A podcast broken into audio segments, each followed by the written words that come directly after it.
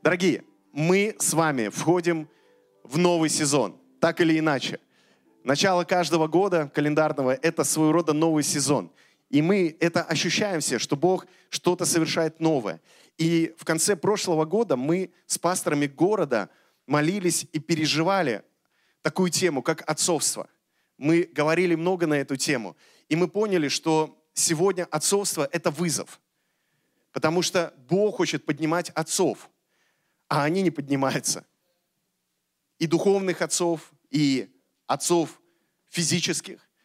И есть проблемы в том, чтобы поднимались отцы. Но с другой стороны, мы понимаем, что отцовство является путем к пробуждению. Когда будут подниматься отцы, тогда будет пробуждение. Бог даже где-то щадит церковь, не приводя туда детей, потому что нет где-то отцов, которые могут позаботиться об этих детях. И Он хочет поднять отцов, тогда будет приводить детей к этим отцам. И духовным отцом может быть абсолютно любой. И у нас появилось желание, и мы верим, что это от Господа, у всех пасторов города появилось желание провести в конце января конференцию, межцерковную конференцию.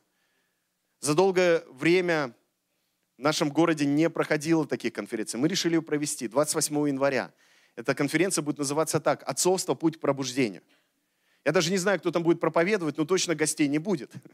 Будем только мы здесь, пасторы города. Я приглашаю вас 28 января на эту конференцию. Побыть этот день вместе с другими церквями, с братьями и сестрами, чтобы войти в это откровение об отцовстве. Войти в то, что Бог делает. Потому что то послание, которое там будет звучать, та атмосфера, которая будет там, я уверен, она произведет какой-то слом, слом безотцовщине в нашей республике, в нашем городе может быть, даже и в нашей стране. И я хочу в этом участвовать. И знаете что, мы с пасторами договорились, что в течение месяца мы будем говорить на эту тему перед конференцией. То есть во всех церквях города сегодня звучит это послание об отцовстве в разных гранях. И мы присоединяемся к этому. И весь месяц мы будем говорить об этом, мы будем входить в это, чтобы когда мы придем на конференцию, мы могли в полноту войти. Потому что у нас не будет преждевременно умирающих и преждевременно рождающихся. У нас будет все в свое время. То есть в какое время? В Божье время. Аминь. Поэтому я прямо сейчас предлагаю вам входить в это откровение, потому что это точно от Бога. Я это чувствую. И весь январь мы посвящаем отцовству. Я также предлагаю каждому из вас молиться об этом. Молиться о своем сердце. Сестры, вас в том числе, потому что отцовство подразумевает и материнство. Это разные грани Бога, но они отражают отцовское сердце его сердце, как отца. И он хочет поднять в нас этот дух, это помазание. И я уверен, что когда это поднимется, мы с вами будем ходить в полноту. Потому что отцовство есть путь, ключ к пробуждению. И когда я думаю об отцовстве, у меня сразу же вспоминается одна притча, которую вы знаете практически все. Это притча, как ее называют, о блудном сыне. Можно я дам сегодня новое название?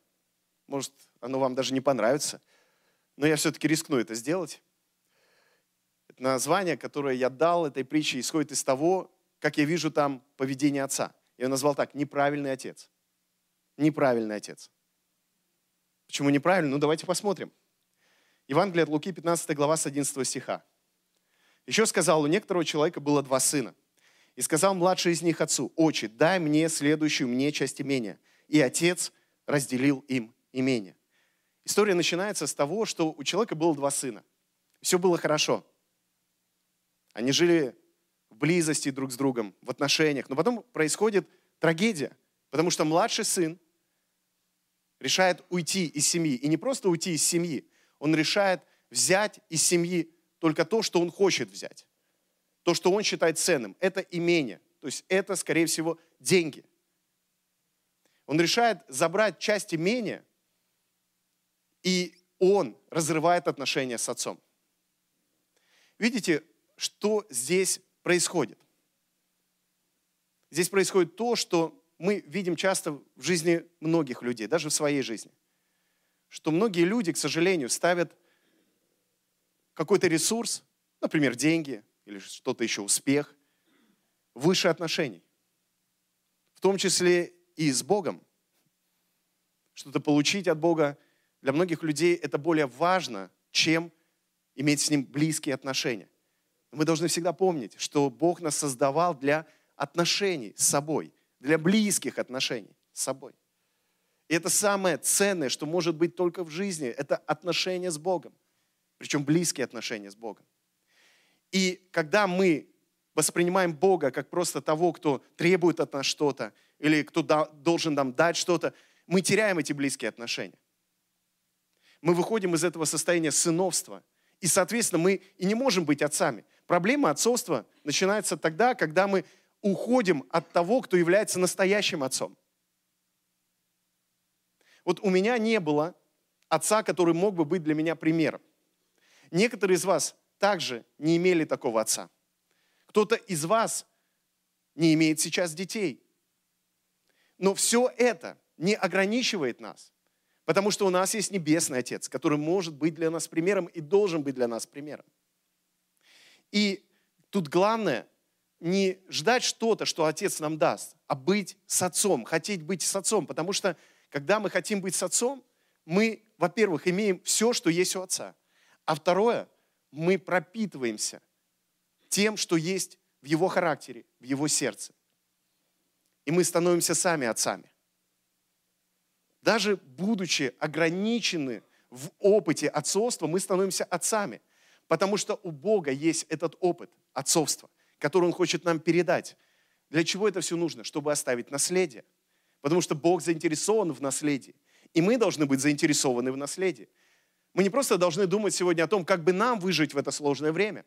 Мы должны думать о наших детях, о внуках, о правнуках, как они будут жить в том месте, где мы сейчас живем как они будут жить и что они будут делать, и что я могу сегодня сделать для них. Вот это отцовское сердце, понимаете? Но сегодня нам нужно задать себе вопрос, а в какой близости я с отцом? Или я уже настолько отдалился, что для меня это даже не тема уже. Я уже даже не хочу об этом думать, потому что я просто живу. Бог не призвал нас просто жить. Бог нас призвал жить в славе Его – благословениях и самое главное, как я уже говорил, в близких отношениях с Ним. Кто давно христианин, вы, скорее всего, понимаете, когда вы отдаляетесь от Бога. Потому что все в жизни начинает идти не так, как шло раньше. Потому что даже если раньше были трудности, то как-то они легко проходились, да? Как-то вы справлялись, когда с Богом были отношения близкие. А сейчас как будто все потеряло смысл, какая-то пустота и так далее, и желания нет ничего делать. Почему это происходит? Ну, друзья, потому что мы отдалились где-то от Бога. Единственный диагноз, который мы должны понять сегодня, отсутствие радости, плодовитости, успеха, результата, и самое главное, Божьего огня, это отдаление от Отца. Я не знаю, почему кто-то из нас отдалился от Него. Может быть, кто-то не так радикально, как младший сын, потребовав имения – а просто отдалился, потому что осуетился, может быть, где-то занялся больше какими-то своими делами, вместо того, чтобы стремиться к Отцу, погружаться в Его любовь. Но я считаю, что когда мы честно признаемся себе в том, в каком состоянии наше сердце в отношении Бога, то тогда начинаются перемены. Мы начинаем возвращаться мы начинаем восстанавливать то, что действительно является ценным и важным. И тогда все начинает приходить в норму.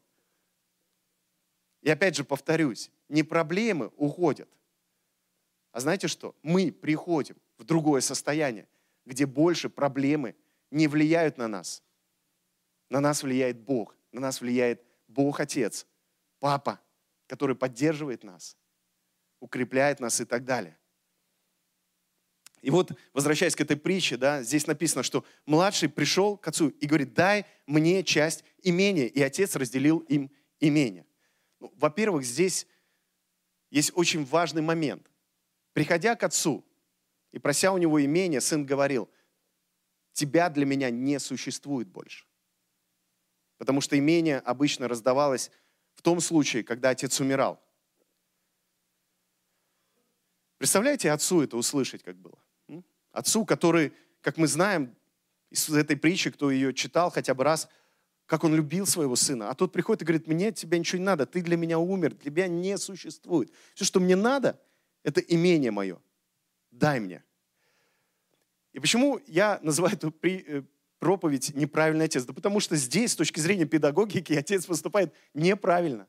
Вы можете поизучать книги о том, как надо воспитывать детей, особенно мальчиков. И вот так, как здесь поступает отец, ни в одной книге не написано. Потому что с точки зрения педагогики, как должен поступить отец? Правильный отец. Сказать, сын, ты оборзел? Ну, конечно, с точки зрения педагогии нельзя говорить, наверное, оборзел, да? Некоторые сегодня педагоги говорят, даже наказывать нельзя. Ну, по-отцовски было бы правильно что? Не отдать часть имения. Воспитать сына, что-то сделать, да, такое, чтобы он понял, что он не прав. Потому что если отдать часть имения, то тогда, получается, сын подумает, что он правильно поступает. Нельзя так делать. Но здесь, в этой притче, отец, он, знаете, что делает? Он отдает, он разделяет, он не воспитывает сына, он отдает. И вот в этом весь Бог. Тот, кто отдает. Даже когда ему мы причиняем боль, а он все равно отдает. Когда мы ждем от него только лишь какого-то ресурса, результата, кто-то ждет денег, здоровья, кто-то ждет пробуждения, он все равно говорит, на. Хотя бы мог, скорее всего, что-то с нами сделать, чтобы мы поняли, как мы неправы. Но в этой притче Иисус показывает отцовское сердце, которое настолько наполнено любовью, что оно готово отпустить. Кстати, отцовство – это всегда способность отпустить своих детей. Способность дать им возможность совершить свои ошибки. Настоящее отцовство – это когда ты говоришь своему ребенку, духовному или физическому, что я позволяю тебе совершить твои собственные ошибки, но знай, что я всегда буду ждать тебя, и я тебя никогда не оставлю. И когда отец разделяет имение, то он не оставляет своего младшего сына. Надо помнить, да, что в этой притче младший сын требует имения. Он хочет уйти, но отец-то его не оставляет. Отец даже этим актом показывает, что я все равно люблю тебя. Я бы мог наказать тебя, я бы мог сказать тебе, отвали, да пошел ты, как да? некоторые родители говорят своим детям, когда они слишком многого требуют. Он говорит, нет, я сделаю это для тебя, потому что я люблю тебя. И, кстати, нужно заметить, что в этой притче он не только младшему отдает имение, он и старшему отдает имение. Он разделил им имение. Он сразу разделил все. Может, такой практический совет вам дам, особенно тем, кто постарше. Вот пока вы здесь на земле, у вас есть дети, внуки, и у вас есть имение, разделите сами имение. Потому что когда вы уйдете и оставите имение, и оставите имение так, что ваши дети или внуки будут его делить, скорее всего, они поссорятся, поругаются. Не допустите этого. Сделайте все, чтобы вам решить, кому достанется имение. Это правильно, это по-отцовски. И вот отец делит им имение, и дальше написано, по прошествии немногих дней младший сын, собрав все, пошел в дальнюю сторону и там расточил имение свое, живя распутно. Он был несколько дней еще с отцом. Он мог остановиться. Он не сразу ушел. Отец делил имение, отец давал свои ресурсы ему. И это заняло несколько дней. И у этого младшего сына было время, чтобы подумать, а что я делаю. Но он не думал об этом знаете, что когда мы внутренне отдаляемся от Бога, потом уже когда внешне мы это делаем, уже это не имеет такого глобального значения, потому что мы внутренне отдалились от Него. И потом, сколько бы дней у нас не было, чтобы остановиться, одуматься, мы не одумаемся, потому что что-то произошло внутри. Я думаю, что до того, как младший сын пришел к отцу с этим, с этим требованием, скорее всего, уже что-то произошло с его сердцем. Поэтому, когда я смотрю на людей, которые грешат, которые идут далеко от Бога, отдалились от Бога. Я понимаю, что дело не в их поступках сейчас, дело в том, что уже до этого что-то произошло. Бывает так, человек вроде бы в церкви, вроде бы все хорошо, а потом узнаешь, что он, оказывается, давно уже грешит, или давно живет какой-то жизнью безбожной. И я понимаю в этот момент, это не произошло вот так, это не произошло сразу, это произошло, как говорят англоговорящие люди, степ-бай-степ, шаг за шагом. шаг за шагом. И мне бы очень хотелось, чтобы мы обращали внимание на свою внутренность, где происходит этот шаг за шагом, какие шаги мы сегодня делаем, в какую сторону мы эти шаги делаем, куда мы вообще идем. У нас должно быть одно направление, дорогая церковь, это к Отцу, это к Папе. У нас должно быть всегда туда направление. Да, бывает так, что мы, знаете, где-то ошибаемся, где-то там заблудились и идем не туда, но мы должны всегда ставить для себя цель к Отцу, к Отцу идти. Иду ли я сейчас к Отцу? Направляет ли меня это к Отцу? Направляет ли меня это к Папе, в Его любовь, в Его присутствие? Или меня это отдаляет? И все, что меня отдаляет, пусть это уходит из моей жизни. Чтобы не допустить, чтобы кто-то из нас ушел от Отца. Чтобы не отодвинуть Отца в сторону, а чтобы отодвинуть все, все остальное, что мешает моему пути к Отцу, к Папе, в Его присутствие. Так вроде бы просто и так понятно, но так тяжело иногда это воплощается. А я вам так скажу, тяжело, потому что мы динамику не создаем в эту сторону. Надо же создать динамику, надо просто начать двигаться в этом направлении. Ничего сложного в этом нет. И не допускать, никогда не допускать эти шаги в сторону, чтобы они были оправданы нами. Мы бы сказали, да все нормально у меня, все хорошо. Все хорошо, все правильно, все так и должно быть. Если у вас все хорошо и так и должно быть, скорее всего, это послание не к вам. Оно больше к тем, кто понимает, что-то не так. Хочется перемен, хочется действительно живого познания Бога, хочется жизни, хочется плодов, хочется славы. Вот я когда сегодня стоял во время поклонения, мне так хотелось, чтобы вы подхватили этот звук неба. Сегодня реально был звук неба. И я прям стою, у меня ревность мой огонь внутри меня, он еще сильнее возгорается от того, что не подхватывается этот звук неба. И я понимаю, что нам нельзя быть в этом состоянии, где мы не реагируем на звуки неба. А знаете, почему мы не реагируем на звуки неба? Потому что это звуки папы, это вибрации отца. И мы не реагируем, потому что мы отходим в сторону, удаляемся от него и ожесточаемся, и не способны вместить звук неба а потом опять приходим и сокрушаемся, что ж так в жизни это все не так, как хотелось бы. Цепляемся за какие-то крохи и думаем, что вот в этом и есть радость. Да нет в этом радости. Радость есть в полноте, слышите? Как я сегодня прочитал этот текст пророческий, полнотой насыщу вас, полноту вам дам. Вот во Христе должна быть полнота. Мы должны жить в этой полноте. Должны, да, это наш путь, это наше призвание.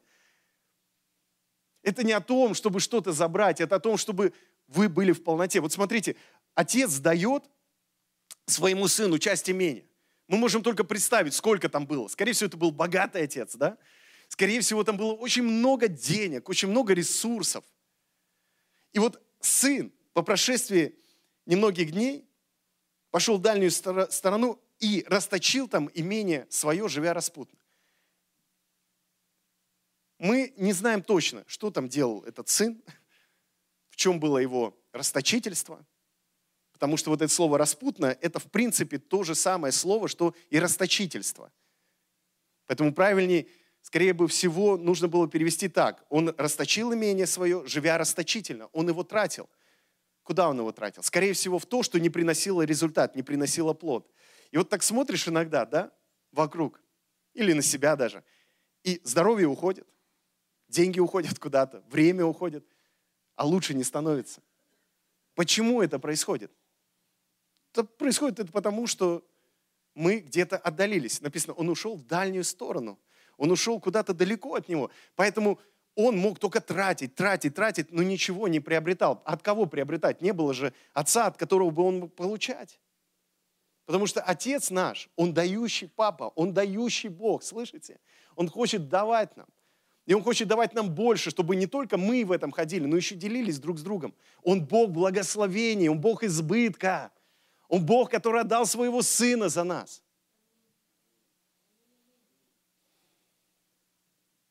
Вот недавно, да, мы праздновали с вами Рождество, буквально вчера.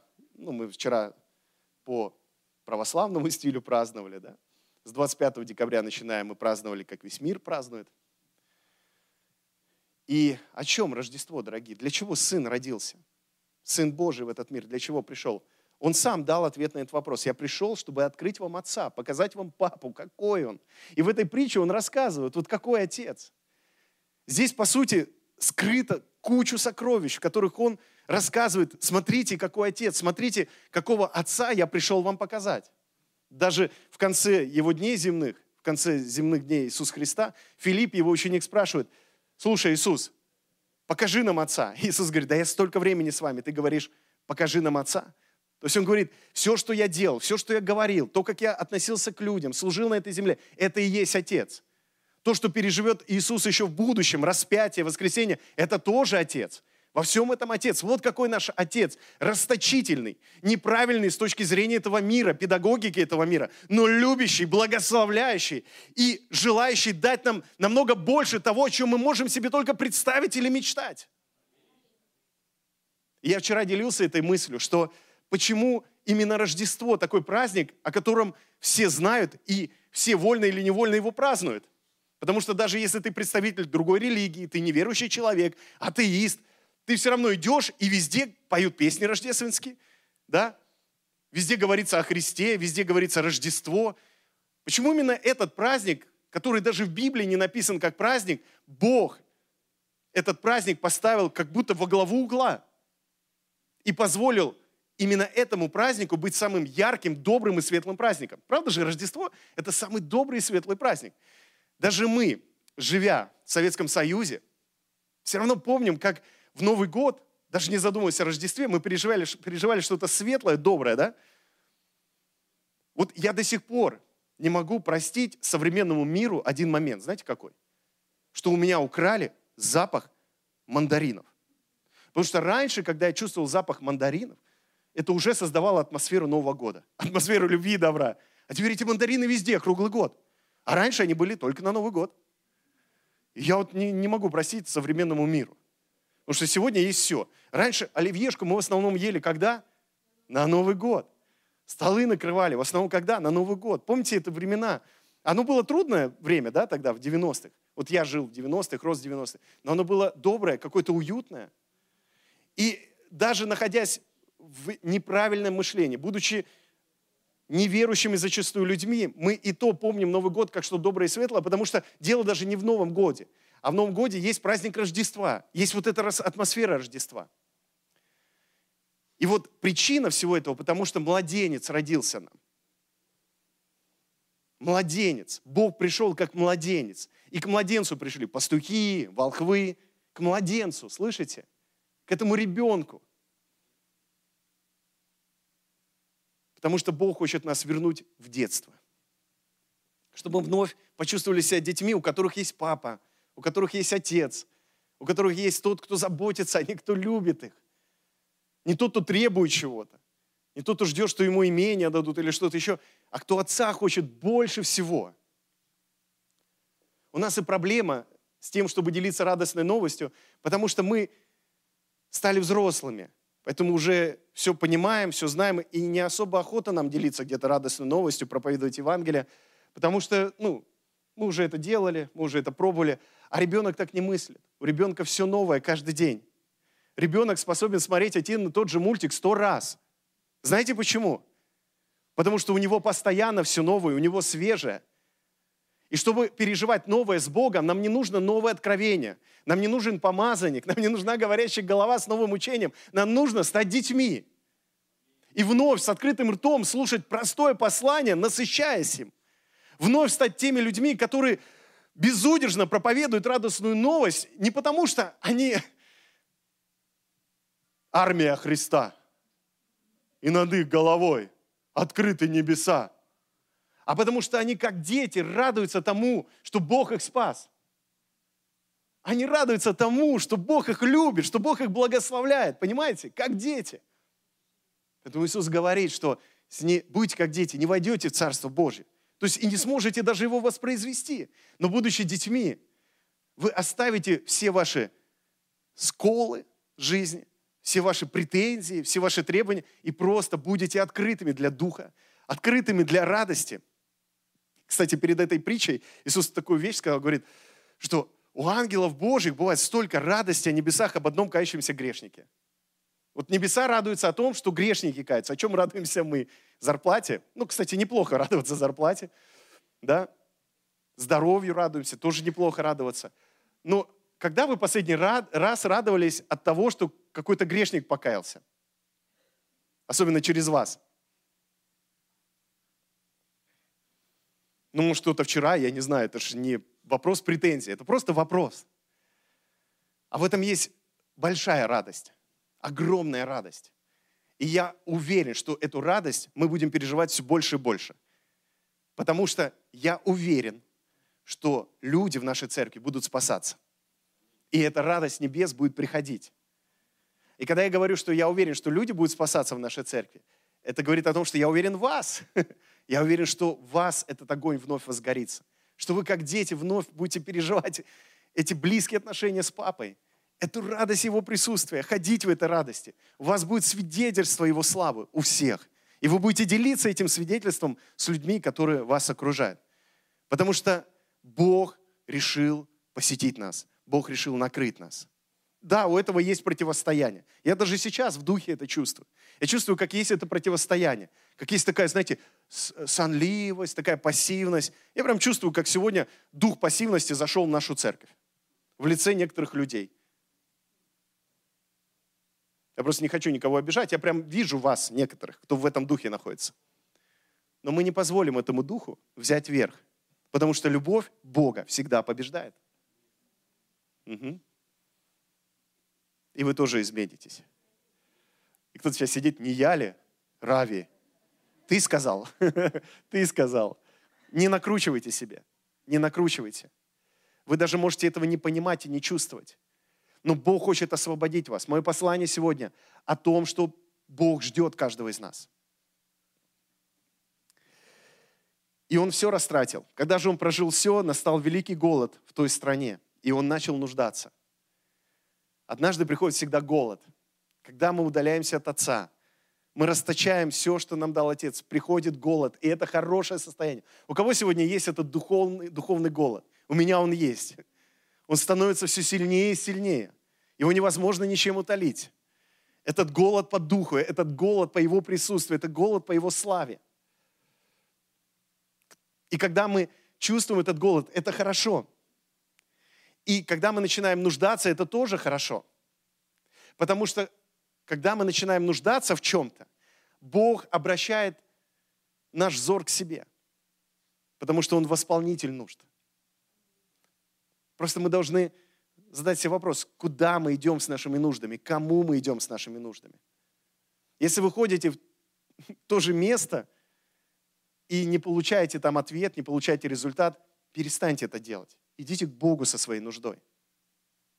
И знаете, как иногда получается, когда ты идешь к Богу со своей нуждой? Ты приходишь с нуждой, а понимаешь, что все нужды твои покрыты, и ты начинаешь поклоняться Ему, просто благодарить Его. Я однажды понял этот секрет, что мои нужды все покрыты, и мне нужно поклоняться, потому что поклонение приносит ответ. Не молитва о нужде, а поклонение. Поэтому я беру свои нужды, прихожу к Нему и начинаю поклоняться из моих нужд, из этого состояния, где я нуждаюсь. Я не знаю, как вам это передать. В этом такая Божья слава. Когда ты приходишь с этими нуждами и такой, хочешь вывалить все, а потом такой, стоп. И говоришь, Бог, я несмотря ни на что благодарю Тебя, я люблю Тебя, я буду поклоняться Тебе, несмотря ни на что, я поклоняюсь Тебе, я поклоняюсь Тебе, я поклоняюсь Тебе. И эти нужды становятся все меньше, меньше и меньше, а потом пэу, и все, они теряют свою силу полностью. И ты уже начинаешь от Бога принимать не просто ответ, ты принимаешь откровение, которое приносит ответ. И не только на эту нужду, но и на все последующие нужды. И на нужды других людей. И это невероятное состояние. Э, в этом столько Божьего присутствия, творчества, Его силы. Я вам желаю всем это пережить. И это возможно пережить каждому. я даже так скажу, каждый христианин должен это переживать. Потому что у Отца есть это. Есть это. И если мы нуждаемся, что нам нужно сделать? Нам нужно идти к Отцу, идти к Папе. А что делает этот сын? Он пошел и пристал к одному из жителей страны той, а тот послал его на поля свои пасти свиней. И он рад был бы наполнить чрево свое рожками, которые ели свиньи, но никто не давал ему. То есть дальше некуда. этот сын приходит в такое состояние, где уже все, глубже падать некуда. Он уже на самом дне. О чем здесь Иисус хочет сказать в этой притче? Что он хочет есть пищу, которая из свиньи, и то ему никто не дает. То есть он стал хуже свиньи. А свинья для евреев, которые слушали Иисуса, это нечистое животное. Это запрет. Это самое грязное, что может только быть. Так написано в Торе. А он не может даже есть то, что свиньи. То есть он, он еще ниже свиньи. И здесь Иисус обращает внимание на то, как человек может низко пасть, и никто ему помочь не может. А все начинается с того, что он даже и не помнит о том, что у него есть отец. Он не вспоминает об этом. И куда он идет? Он идет к жителю той страны. И вот часто я так смотрю на людей. Мы идем к таким же, как мы, к жителям этой же страны, у которых ничего нет. И идем и думаем, ну, может, они мне помогут. Да не помогут они тебе. Только хуже все будет. Потому что жители этой страны в таком же состоянии, вот этой страны, где нет отца, в таком же состоянии, как и ты, что они тебе могут дать? И ты опускаешься все ниже и ниже и ниже и ниже. В этом, кстати, тоже есть благодать. Знаете, что за благодать в этом? Она заключается в том, что когда Бог позволяет нам вот туда окунуться, там что-то происходит с нами. Происходит процесс пробуждения. Происходит процесс восстановления. Вроде бы там же все, там уже ниже свиньи, там, ну, куда дальше? А там происходит пробуждение. Дорогие, это не о том, что нам надо идти в эту сторону. Это о том, что мы можем в любой момент решить для себя, что хватит мне идти в любую другую сторону, в отрыве от Бога. Но если вы даже там уже и чувствуете себя свиньей, козлом, пустым местом, а может даже хуже, пришло время подниматься.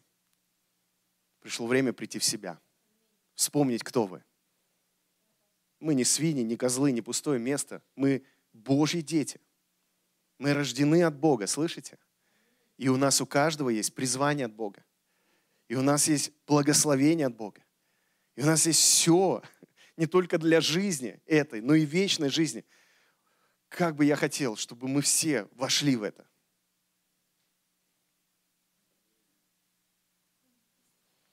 17 стих, стих пробуждения. «Придя же в себя». Вот это и есть пробуждение. Когда мы молимся о пробуждении, оно начинается с чего? Придя в себя. В себя надо прийти.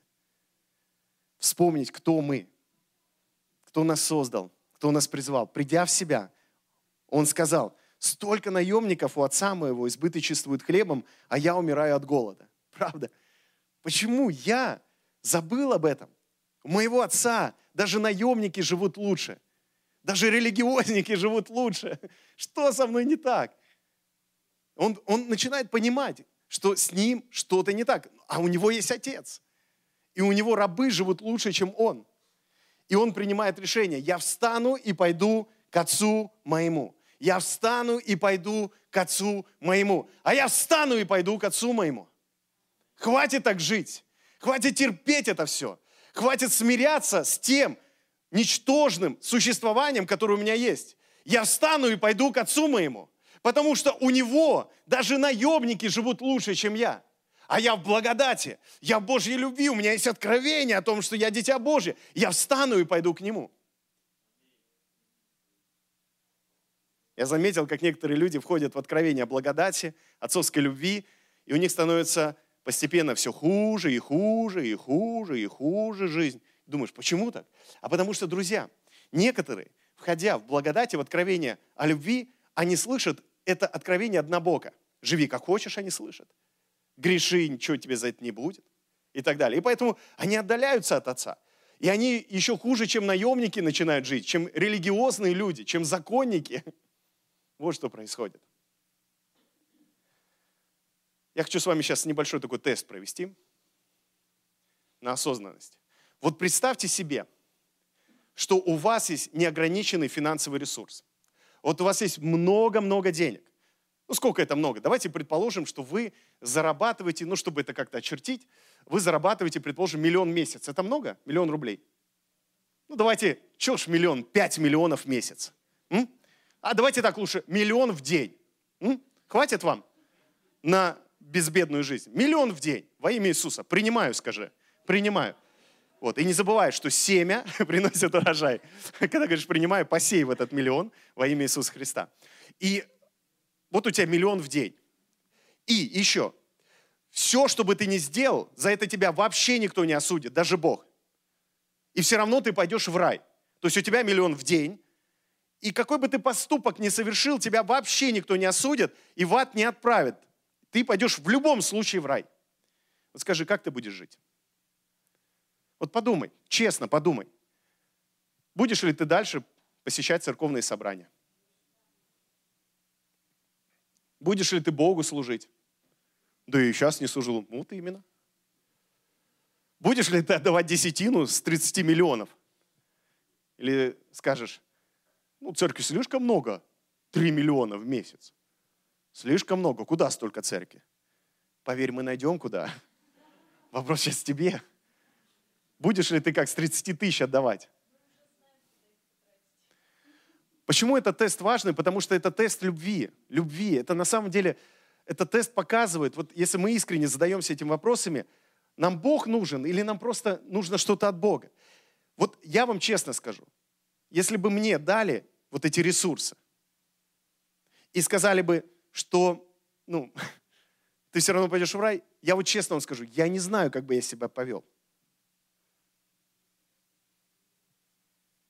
Пастор, мы ожидали другого, что ты скажешь, а я все равно буду это, буду то. Ну, я бы мог так сказать, порадовать ваши ушки, но я хочу быть честным с вами. Я не знаю, ну, на что я надеюсь? На то, что мои отношения с отцом настолько глубокие, что я все равно останусь верен призванию, останусь верен церкви, останусь верен людям, останусь верен любви, в конце концов. Я хочу этого, слышите? И я понимаю, чтобы быть в этом состоянии, мне нужно уже сегодня идти по направлению к Отцу. И тогда Бог меня сто процентов благословит. Но я не хочу, чтобы хотя бы одно благословение отняло у меня самое главное. Это желание быть в близости с моим Отцом. Потому что, по сути, что мы можем дать этому миру, людям, окружающим нас? Мы можем дать только вот это присутствие, которое мы носим с собой, присутствие Отца – вы замечали, что когда ты ходишь в присутствии Божьем, когда ты имеешь близкие отношения с Отцом, помимо того, что у тебя в жизни все складывается, что еще происходит? Люди реально слушают тебя, и их сердце касается то, что ты говоришь. А когда ты просто на, ну, на знаниях, на уме, они такие слушают тебя, да ладно, ну что ты, давай, давай о другом чем. То есть они тебя даже слушать не хотят. Но когда ты в помазании, когда ты в присутствии, они наоборот говорят, давай еще, слушай, расскажи, почему так происходит. Потому что дело не в знаниях, дело не в уме, дело в движении духа, дело в помазании, дело в огне, который внутри тебя. Дело в благоволении, которое приходит из этого состояния. Потому что когда ты близок с Отцом, приходит благоволение других людей – Хочешь благоволения других людей, будь близок с отцом. Бог тебе даст благоволение. Потому что если у тебя с отцом нет этих отношений, благоволения, то и от людей не будет благоволения. Такое ощущение будет, что весь мир против тебя. И ты даже в это поверишь. Я помню, как один пророк мне пророчествовал, пророчествовал, говорю, Александр, Бог тебя призвал к великим вещам. У тебя великое призвание. Первое, что с тобой произойдет, это то, что друзья тебя не поймут и отвернутся от тебя. И я поверил в эту ерунду. Я поверил в эту ерунду, и я сделал все, чтобы поссориться со многими моими друзьями.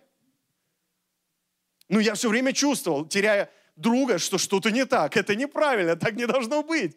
Отец же это не о том, чтобы со всеми поссориться, со всеми разругаться, потому что у тебя великое призвание – Потому что когда ты ходишь в присутствии, тебе наоборот хочется со всеми обниматься, всех любить, всех прощать, да, соединяться. И даже когда кто-то против тебя, ты такой, а я все равно люблю, а я все равно благословляю. Потому что прощение приходит в Божьем присутствии, исцеление приходит в Божьем присутствии. И тебе реально хочется любить. Ты даже себя не узнаешь в этом состоянии. А я поверил. Я просто поверил в ложь. И поэтому я сам разрушал отношения. Потому что когда ты близок с Богом, ты это чувствуешь, что в этом ложь. Так это не действует, так это не работает. Божье призвание так не работает. Да, кто-то от тебя, может, отвернется, предаст, уйдет. Не об этом. Но когда ты своим великим призванием отдаляешь от себя людей, у тебя никакое невеликое, значит, призвание. Ты проверил свою ложь, собственно. Потому что когда ты ходишь в Божьем присутствии, людей будет тянуть тебе. Опять же, не всех. Некоторые могут воспротивиться тебе. Но это не ранит тебя, потому что любовь будет исцелять тебя, любовь будет помогать тебе проходить все это. Стану, пойду к отцу моему и скажу ему, «Отче, я согрешил против неба и пред тобою, и уже не достоин называться сыном твоим, прими меня в число наемников твоих». В этих стихах есть что-то важное и сильное. А что есть там? Там есть честность, там есть искренность. Я, честно говоря, когда готовился к этой проповеди, я представляю, что она будет более радостная, такая вдохновляющая. А сам чувствую, такая она подгружающая. Но я чувствую, что Дух Святой что-то делает сейчас. С теми, кто слышит это послание. С теми, кто голоден сегодня. Я проповедую голодным. Я проповедую тем, кто хочет Бога больше всего. Но знаете, что интересно? Что сын желает к нему вернуться не потому, что он хочет в присутствие вернуться, отца, а потому что он нуждается. И Бог не напрягается за того, что мы хотим к нему вернуться, потому что на нас столько навалилось всего. Он готов принять нас с нашим желанием, чтобы хотя бы просто он нам помог. Но когда мы просто начинаем даже вот с этим к нему идти, просто из нужды, он готовит нам что-то большее. Сто процентов. И, кстати, ненадолго возвращаясь к этому человеку, который не мог его накормить. Это, кстати, очень хорошие люди в нашей жизни. Знаете почему? Потому что они вроде бы плохие такие люди. Они не дают нам то, что, может, мы заслужили, потому что сын-то работал на него, а тут даже его рожками этими свиными не кормил. Но они, эти люди помогают нам увидеть вот что, что нам нужно обратиться к Богу. И поэтому, когда тебе кажется обстоятельства против тебя, люди против тебя, они не выполняют своих обязательств, это о чем? Это о Божьей благодати, что Бог говорит, эй, я здесь. Не уповай на этого человека. И вот он идет с такими мыслями, да, он идет с этим покаянием. И э, мы не знаем, насколько он был искренним. Скорее всего, он был искренним, но он шел из нужды. Мы не знаем, если бы у него была еда, вернулся бы он к отцу. Но так Бог решил чтобы он впал в эту нужду, чтобы вернуться в итоге. И он возвращается и встал и пошел к отцу своему. И когда он был еще далеко, увидел его, папа его, и сжалился, и побежав, пал ему на шею, целовал его. Опять неправильный отец. Здесь он опять неправильный с точки зрения педагогии этого мира. Я бы, наверное, так не сделал. Если бы мой сын натворил бы таких делов, растратил все бы имение мое – я бы его так его встретил. Ну, я прям понимаю, что я бы, скорее всего, так и сделал. Сказал, Леон, давай поговорим об этом. Че? Накосячил, да? Ну, я же тебе говорил, я тебя предупреждал. Ну, так бы нормальный отец поступил. Нельзя просто, знаете, как... Это вот мамы так делают. Это мамы готовы. А, да ладно, что там, давай, иди ко мне в объятия. А здесь отец так поступает, как мама. Что это за отец такой? Нет бы подзатыльник дать, там, нравоучение какое-то, назидывание, да, устроить. А он увидел его. И я прям вижу, знаете, это как вот в американских сопливых фильмах. Ту-ду-ду-ду-ду. Бежит. Ту-ду. Тут ковыляет, ну, вот. А тут бежит, падает ему на шею, целует его. Нормальный вообще? А где же вот, ну, ты что натворил? Где же вот, ну, урок какой-то жизненный? А нет его. Потому что вот такой у нас отец. А знаете, что интересно? Вот когда мы смотрим на ошибки другого человека, мы иногда хотим, чтобы вот отец его, наш Отец Небесный, вот он его поназидывал, как-то вот, ну, дал ему поня- понять, что он не прав был, да? А к себе как мы хотим? А к себе мы хотим ту-ду-ду-ду. Правда же? Вот другим, особенно те, кто нас обидел, то вот неправильно поступил. Вот, ну, отец же должен свои суды послать. А если мы совершили ошибку, и раскаемся. Мы что хотим, чтобы ту -ду -ду -ду, обними меня, просто поцелуй, отец, дай мне почувствовать, что ты не оставил меня. И я так рад, что у нас такой папа, слышите? Я так рад, что ну, Иисус о таком папе рассказал. И это не ложь, это правда. У нас такой папа. Когда мы просто встали, пошли, поковыляли, уже ниже плинтуса, да, мы, уже хуже свиньи стали, воняем. Он же, вы поймите, он же там со свиньями был. Он был весь грязный, он шел дальнюю дорогу, возвращаясь к отцу. Тоже весь грязный, вонючий, оборванный. И идет весь такой бомж, понимаете?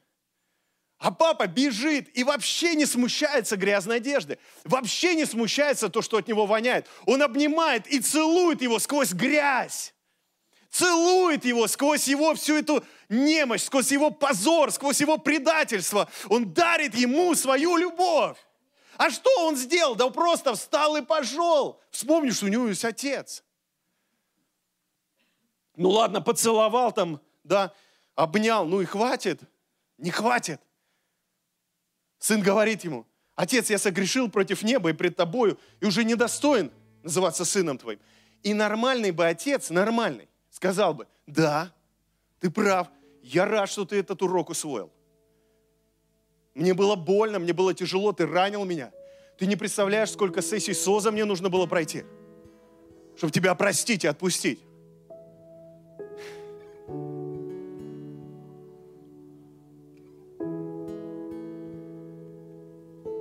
Отец опять поступает, извините, пожалуйста, как женщина, вообще не слушает его. Потому что когда женщина решает что-то сделать, ей уже не важно, что говорит мужик. Она это все равно сделает. И, кстати, в этом секрет счастья твоего брата. Да, ты поймешь это. Согласишься. Отец говорит рабам своим, принесите лучшую одежду и оденьте его, и дайте перстень на руку его и обувь на ноги. Снимите эти лохмотья с него. Его ждет царская одежда. Дайте ему перстень. Что такое перстень? перстень – это символ власти, потому что раньше носили перстень, на котором была печать. Печать, с помощью которой можно было управлять всем имением. Что он делает, отец? Он говорит, я тебя вновь ставлю над всем своим имением. Я даю тебе власть, и я тебе доверяю. Вау! И оденьте обувь на ноги его. Потому что, скорее всего, он был босиком. Дайте ему лучшую обувь. Мне кажется, для мужчины обувь – это самый, самый важный предмет гардероба, правда же? Мне кажется, вот у меня обуви, по-моему, больше, чем у всех в моей семье. Так, если собрать все пары, еще я много раздаю. Приведите откормленного теленка, закалите, станем есть и веселиться. Ибо этот сын мой был мертв, и ожил, пропадал и нашелся. И начали веселиться. Вы знаете, когда с отцом, это всегда веселье. Когда с отцом, это всегда радость. Когда вот я приуныл, я понимаю, что где-то я отдалился от отца. Поэтому не чувствую этого веселья. Потому что там, где отец, это всегда веселье и пир. И когда Иисус рассказывает о Царстве Божьем, Он говорит, что Отец, Господин, послал слуг собрать людей на пир. На пир. А они не захотели.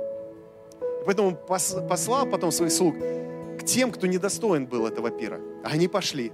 В этом тоже есть что-то особенное, когда ты чувствуешь, что ты недостоин, и тебе предлагают пир, ты сразу соглашаешься, потому что, ну, а что тебе терять-то? Когда Бог тебя приглашает в отношения с Ним, близость с Ним, а что тебе терять? Что ты потеряешь? Ничего.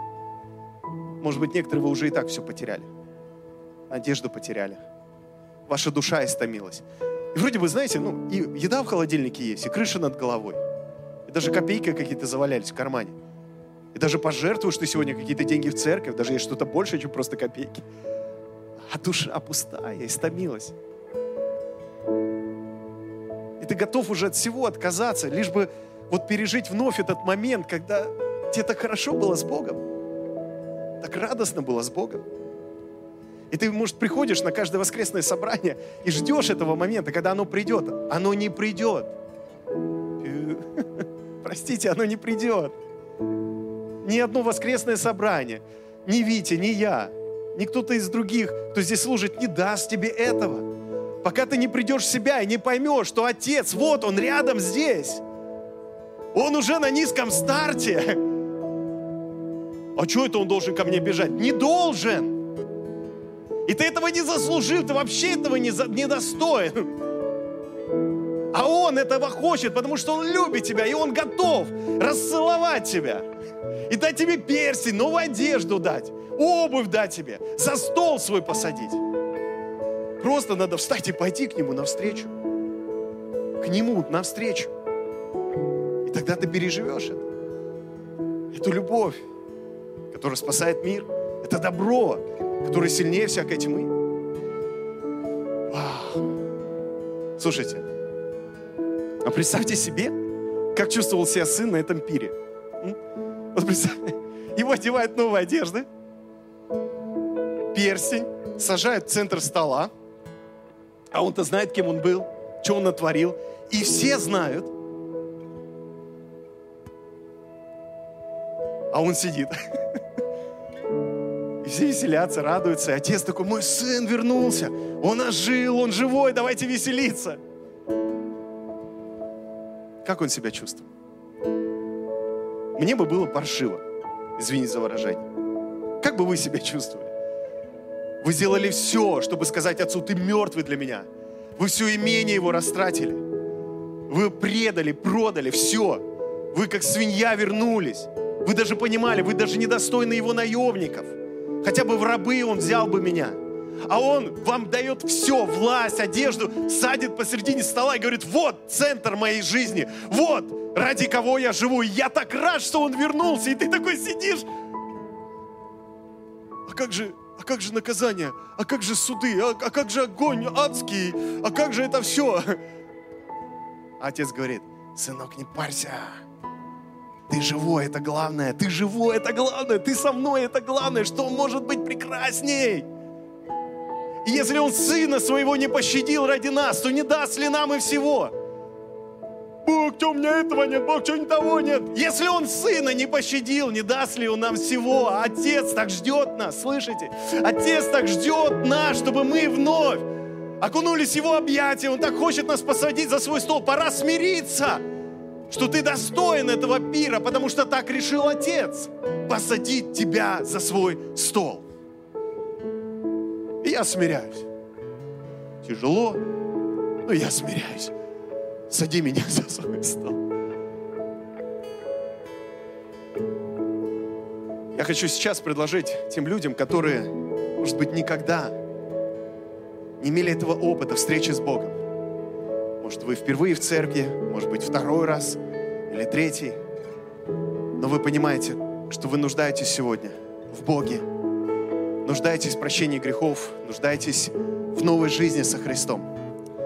Все, что вам нужно сделать, это склонить свою голову, закрыть свои глаза и повторить за мной простую, очень простую молитву. Если вы готовы, давайте сделаем это. Если вы хотите впустить Бога в свое сердце, познать эту отцовскую любовь, Давайте помолимся вместе. Просто, просто повторяйте за мной.